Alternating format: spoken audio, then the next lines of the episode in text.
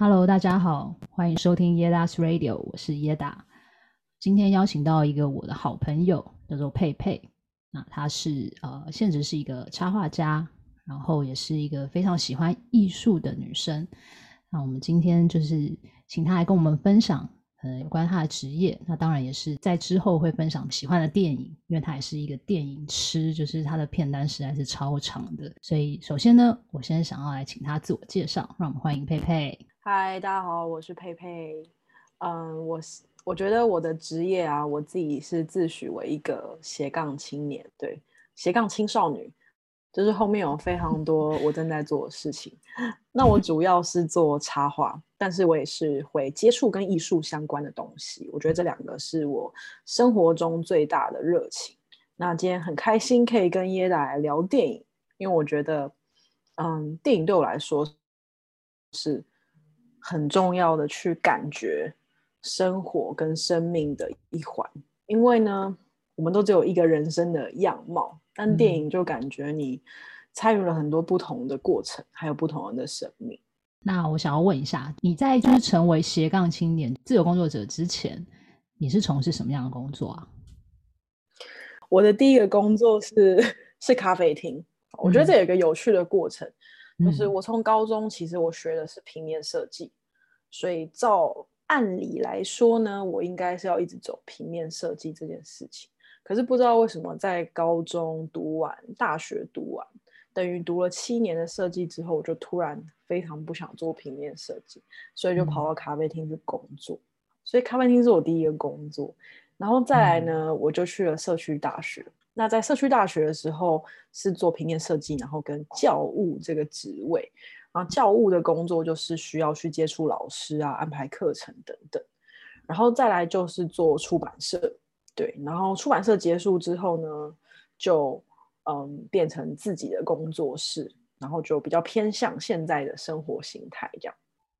嗯，听起来真的很斜杠，就是你尝试了各种不同的算是产业吗？没错。那，那这些就是不同的工作，你觉得哪一哪一份是你就最喜欢的，或者是你比较如鱼得水的？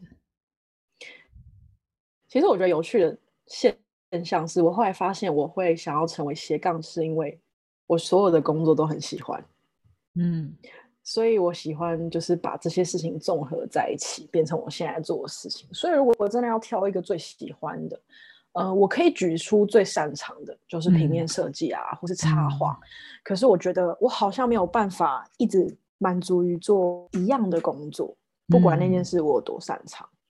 所以我觉得可能是因为这个原因，然后衍生变成一个斜杠的状态。嗯，所以你现在也有就是在做你之前在做咖啡厅的时候做事吗？我觉得吗？咖啡厅对我来说很有趣。嗯、其实一开始去咖啡厅的时候，我觉得大家比较常去想象就是做一些比如说内外场的工作，嗯、但我觉得我在那边真的学到的是跟人的接触，就你怎么样去跟人有一个有弹性的对话。嗯，然后以及我觉得很多就是 EQ 层面的东西是在那时候训练起来的，就是服务客人。那我觉得对于，没错，嗯，然后对于现在自己的工作是，你必须去跟人家谈，呃，case 啊，或是你必须接触一些学生等等。其实我觉得那都在咖啡厅那段时间，就训练我的应变能力，其实是有非常大的帮助。所以你在咖啡厅的时候是内外场都有做，还是你主要是以外场为主？对，哦，内场。其实我觉得我那时候的角色好像叫做，好像叫什么？哎，我突然忘记了名字。就是我的角色是穿梭在内场跟外场之间的，因为穿梭在，我其实有有这种名称。我其实最一开始进去是是内场，对，可是后来。后来我的老板发现我非常喜欢跟别人讲话，嗯、所以就把我调到外场。然后就是有一个名词叫中班，就中间的中。哦，那中班其实就是一个特别的角色，他就是去协调内场跟外场的。所以如果内场很忙的时候，中班可以进到内场帮忙，然后他可以顺势的再把餐带到外场，然后继续做外场的工作，然后再去内场，就是他是一个中间人的角色。哎、欸，很酷哎！所以其实你在咖啡厅的时候，你就是一个斜杠，对不对？没错，就是综合性的事物，就是一个斜杠人。所以我后来觉得这根本就是，我觉得这根本就是一个个性问题。嗯嗯，可以感觉得出来。嗯、那你那你现在呢？你现职的斜杠主要你会怎么样定义你自己？有哪几项比较主轴、嗯？我会好，我觉得插画是一个，嗯、然后平面设计，然后讲师。嗯，然后我觉得一个企划的人员，对，就是关于有一些从零要执行的计划，嗯嗯嗯，然后必须去写，就是我觉得这是跟只是纯粹做平面跟视觉的规划是不一样的，嗯，比较全面嘛，对，但我觉得很 enjoy 这个过程。那你会觉得会把它定义为有点像是自己创业吗？还是说跟创业还是有一段距离？我觉得要看大家怎么定义创业这件事情哎、欸。就是创业，可能有些人的定义是他必须要投入资金啊，然后他底下必须要有员工等等。嗯，嗯，所以我觉得如果是以这个角度来看，我不会定义我自己为创业，但是我会定义我自己是一个就是开拓者，因为其实。嗯、呃，虽然是自己的工作室，但是其实很多路是你没有走过的，然后你你身边也没有所谓的公司或是同事来帮助你，就是一起去开拓那个你没有走过的路。嗯、所以我觉得他如果硬要讲说跟创业有点相关，就是你必须去开拓，对，即便你身边有没有伙伴，嗯、但你仍然要去做这件事情。对，嗯。嗯我在想说，就是自由工作者，他们的时间管理能力是不是要很强啊？就是要自制能力要很强，没错。不然，对，那你你通常都是怎么样去规划你自己的时间？尤其你又是斜杠，我觉得就是，哎，其实我还是一直 在学习这个部分。我觉得这部分对没有那么好学习，嗯，但是呃，我通我可以讲一讲，就是我大概一天的行程，好，就是我大概是。早上可能八点起来，然后起来之后呢，嗯、就吃早餐嘛。然后其实，在吃早餐的时候，我会再 check 一下，可能我前一天晚上排的 schedule。然后我会习惯做一件事，就是诶计划进度表，因为很多时候手上可能同时有七八个 case 在跑。对，所以我觉得是脑袋要很清楚的去看进度在哪，然后有没有什么事情是。呃，已经 deadline 快要到了，或是需要开会等等，然后这些事情都 check 完之后，嗯、我就会做我当天该做的事情。但是我必须做这个所谓该做的事情，它的 range 值非常的大，嗯、它有可能做到晚上十点。嗯，对。但是我觉得那个不是一个常态啦，就是你真的很忙的时候，你几乎是没有间断的在学习。所以我觉得这个时间管理要好的，就是说你要随时处在一个你在预备你自己的状态，就是说，嗯、呃，这个 case 做完了，但是你的心可能就已经在预备下一件事情，就没有办法，好像是说哦结案了，然后我有一些时间先休息一下，然后再继续，因为等于是从什么校长兼撞钟吗？对，那你这样子的话，你会不会？安排自己一个休假的时间啊，就是固定休假，还是说你就等于说你就没有办法在这中间有一个界限？我觉得我以前不太会安排这种事情，对，因为以前一开始想说我就先做就对了，可是后来觉得哦，这是完全错误的状态。对，我记得以前就是有听过一个蛮厉害的职场前辈，然后他有一次就分享，然后他讲的其实第一点就是说。不管你有多忙，你一定要先把你的休假时间排出来，嗯、因为当你没有这样做的时候，你就会你就会以为，我觉得你的大脑就会以为你必须无限量的工作才是对的，嗯、但其实这不是一个对的状态，对，因为呃，尤其是做创意的时候，当你没有休息，你就没有办法有产出，嗯，所以我觉得排休息是很重要很重要的事情。那我觉得我在这一点其实还没有做得非常好，因为我很。我觉得我是一个急性子的人，所以当有 case 进来的时候，我就会觉得哦，不行，我现在就要把它做完这样子。但其实真的是这样吗？其实没有，其实我大脑是需要休息，对吧？所以我我觉得现在也是趁着这个疫情期间吧，嗯，也开始去学会说，哎，嗯、呃，怎么样去调配你的休息，然后怎么样的休息其实不会影响到你的工作状态。嗯、其实说穿了，就是凡事就是需要一个平衡。对，我觉得的确真的是这样哎、欸，因为疫情之后，就是大家很多人都待在家里嘛，所以其实大家有些人工作也可能也变成就是 work from home，所以我觉得这个时候就是你要去学你怎么控制。怎么调配你自己的私人时间跟你的上班时间？就是你还是要画的很清楚，不然你可能会很累。对，会，我觉得会。对，可是因为你在疫情之前就，因为你就一直是这样子的状态，所以其实你应该跟我们这些人相比，应该是更加成熟吧？就关于时间管理的，我觉得现在嗯就 大家一直跟罗志祥一样成熟。时间管理大师，我觉得我，我希望你不要把它用在私人 就可以了。没有没有，我私人是非常的普通的，不太需要什么管理。OK，, okay 非常 free，非常 chill。工作的时候像罗志祥就好了。对对对，可以的，没问题。真的，因为我其实一直很欣赏就是佩佩他的才华，因为其实他真的是一个很多功的人。就像他自己讲的，就是我最近听到很多人跟我讲我很多工这件事情，真的假的？应该大家都可以察觉吧？怎么可能？你以前不就想要做斜杠？我觉得我没有那么察觉这件事哎。那你在当你就是以前就是很想要做一次做很多事情的时候，你没有发现这件事吗？我觉得我只是喜欢尝试而已，但我没有觉得我很多工。哦但是后来我听到至少三四个人跟我讲的时候，我才觉得、嗯、哦，好像是这样。你真的是啊！可是我想要问，你会不会三分钟热度？因为这好像很多人的通病。我觉得我在改善中，然后我觉得这个改善中其实就是跟我自己出来做有点关系，因为没有人负责你，嗯、或是没有人可以为你擦屁股，嗯、所以你基本上你即便想要三分钟热度都没没办法。嗯，我没有，我是说，如果兴趣呢？就比如说，它不是一个会让你赚钱的东西，你会有三分钟热度的问题吗？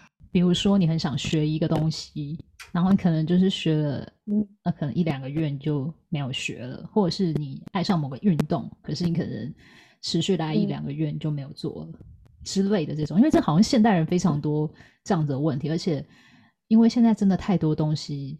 可以学了，就是太多兴趣，嗯，一直在延伸，然后我就发现说，身边很多人，包括我自己也是啦，就是对很多事情都超有兴趣，可是可能接触了一阵子之后，可能就会呃注意力又不放在上面，有可能又又放在别的东西上，缓下来了，嗯嗯嗯，可能又放在别的东西上面这样子。包括我自己录 podcast 也是啊，嗯、一开始的时候也是很积极，可是就很容易缓下来。对，你觉得你会有吗？了解，我觉得我绝对会有。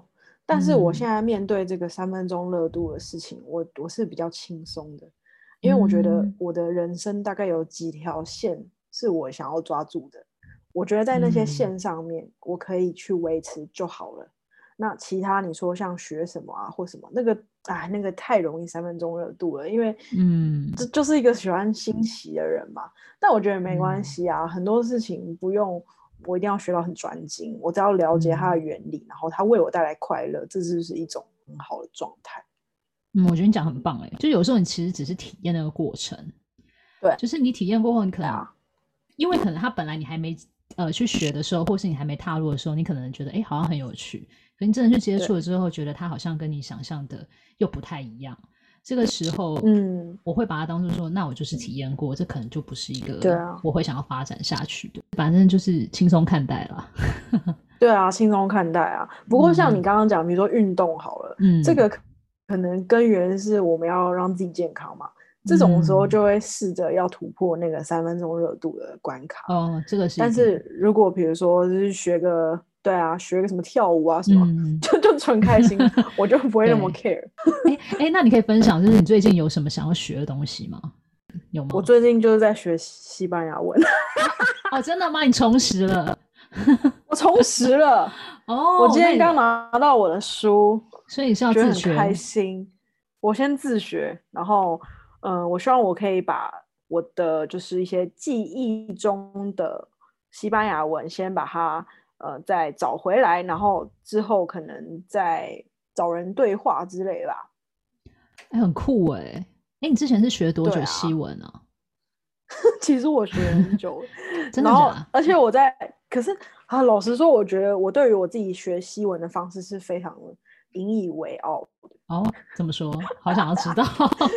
我会这样说，原因是因为是因为我的老师很棒。就是我觉得我去的时候呢，因为我对西文没有就是预计的呃，比如说像很多人学英文，他会有自己有个目标。可是我那时候会去学西文，纯粹是我朋友觉得很无聊。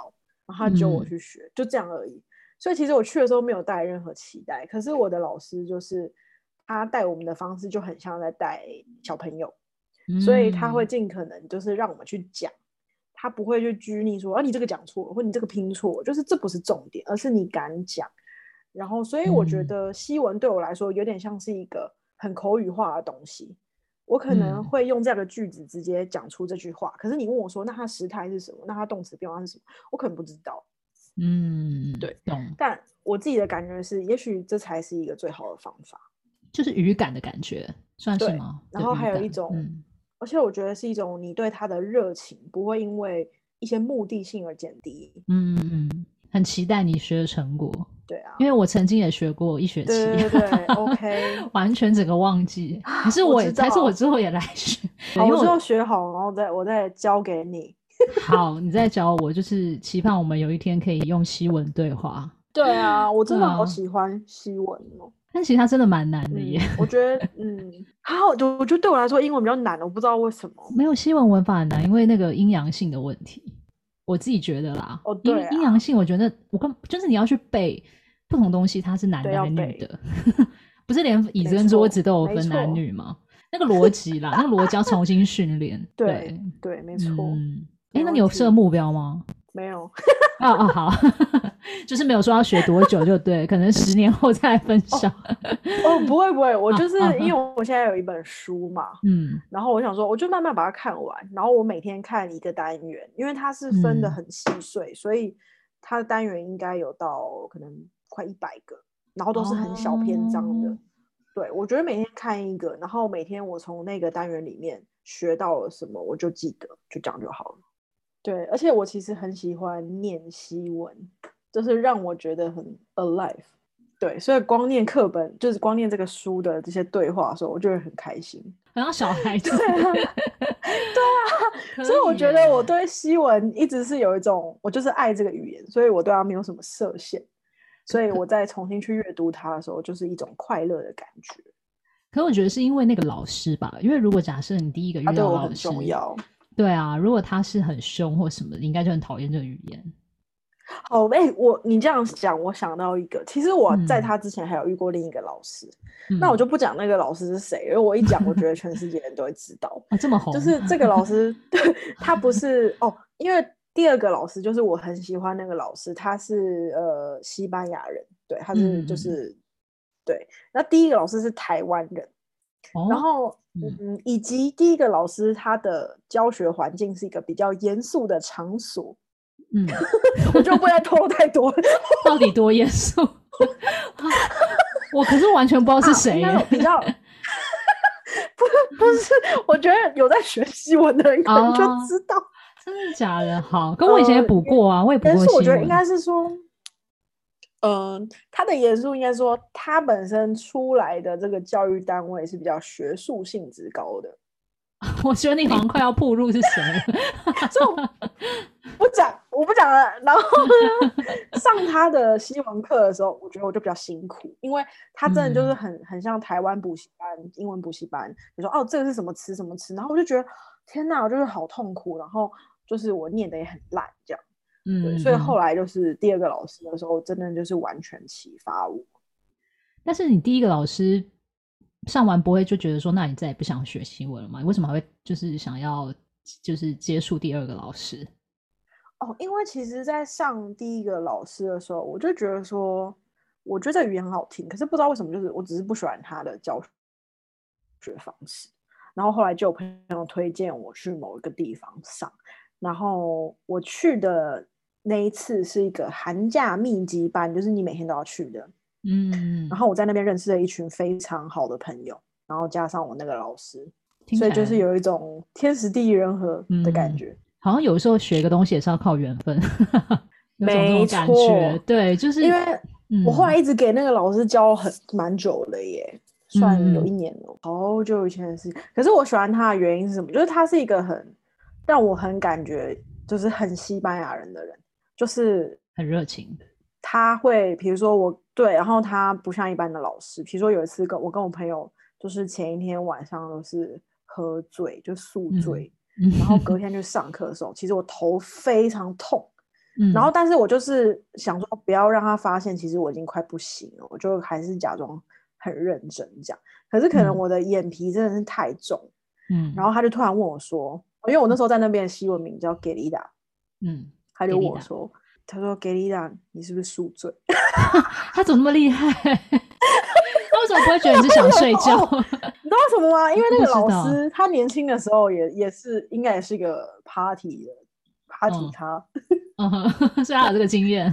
他会对他会讲说他以前去伊比萨岛玩的事情，然后你是不是宿醉？然后我就说。对，然后其实我觉得蛮好笑，然后他就在那边跟我讲说：“我跟你讲哈，你回家之后，然后你就怎么样怎么样，就教你如何解除宿醉。”宿醉，没错。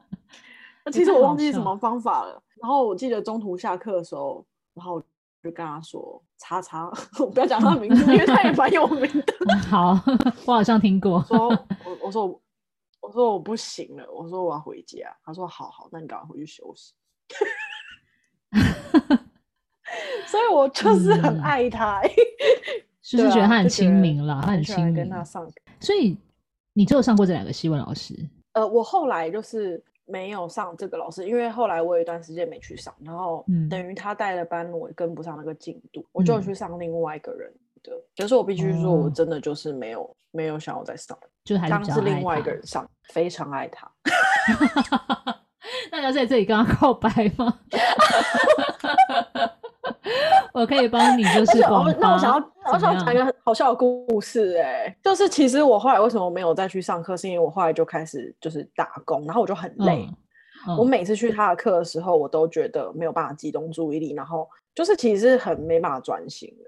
对，然后我就有点觉得说我我真的要放弃了，因为我真的觉得太累了。嗯、可是我一直没有跟他讲。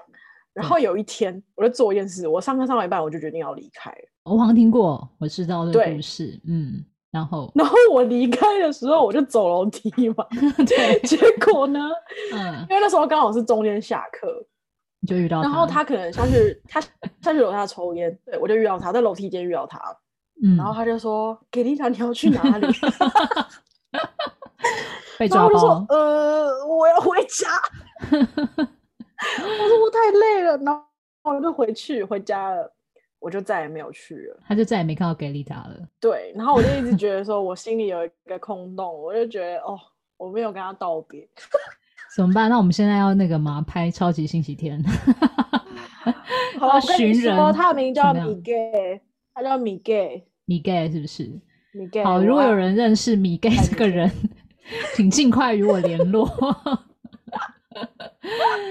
有一个人要跟他好好的道歉，关于中途离开这件事。最棒的，好，让我认识了这个西文老师。我改天如果遇到他，会帮你跟他说。没错，他真的是最棒的西文老师，全世界最棒。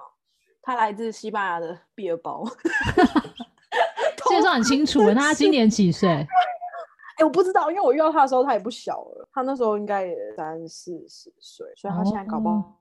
哦下课，但是我真的觉得他现在应该不在台湾了，又回西班牙了。嗯，好可惜哦。好啊，如果真的大家如果认识米盖的话，对请跟我们联络。已经完全岔题，没关系。我觉得你分享小故事的时候，有时候比主题有趣。OK，没有了，开玩笑的啦，都很有趣，都很有趣。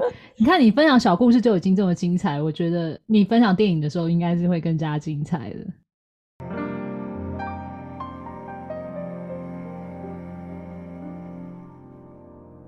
接下来又到了我介绍音乐的时间。经过前两集的法国跟英国乐团之后，今天我要跟大家介绍的是一个来自美国纽约市的独立流行乐团，团名非常长哦，大家听好了，叫做 The pans of Being Pure at Heart。那中文团名其实我查了一下，比较没有人在翻。呃，不过之前他们有发行专辑，那台湾这边是翻译成彻心之痛乐团，不过大部分都还是以英文名称为主。那他们是于二零零七年成立，乐团以创始人兼主要作曲者 Kit Berman 为中心。虽然是以纽约这个时尚之都为基地，但是这个乐团受欢迎的原因却是根源于英伦独立吉他风潮，而他们的曲风也有着大量的 indie pop 和 shoegaze，也就是邓鞋的元素。他们的团名起源于 Berman 在美国波特兰认识的一位叫做 Charles Steen 的人写的短篇小说，小说名称就叫做《The Panzer of Being Pure at Heart》。其实这是给小朋友看的故事，主要是在讲，当你年轻的时候，和你的朋友在一起是非常重要的。他希望大家不要被这个世界教导你什么事情才是正确的优先顺序这些观念所取代。而乐团创始人表示，这篇小说对他来说有一种甜蜜的情感，很适合像他们这样子的乐团。他也提到，按照这世界上大多数的标准，其实有不少方式可以让自己达到世人眼中所谓的成功。但对他来说，对生活感到快乐的事情是与自己关心的人一起玩音乐，还有旅行。这听起来是不是非常浪漫呢？今天我想要介绍的是他们一首非常轻快的歌曲，歌名叫《Heart in Your Heartbreak》，而这首的 MV 非常可爱，大家有兴趣的话可以上 YouTube 看看。接下来，让我们听听看这个有着浪漫灵魂的乐团 The Panzer of Being Pure at Heart 所带来的《Heart in Your Heartbreak》。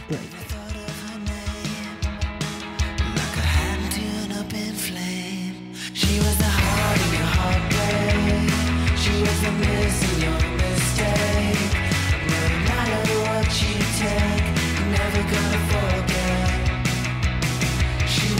you in the head.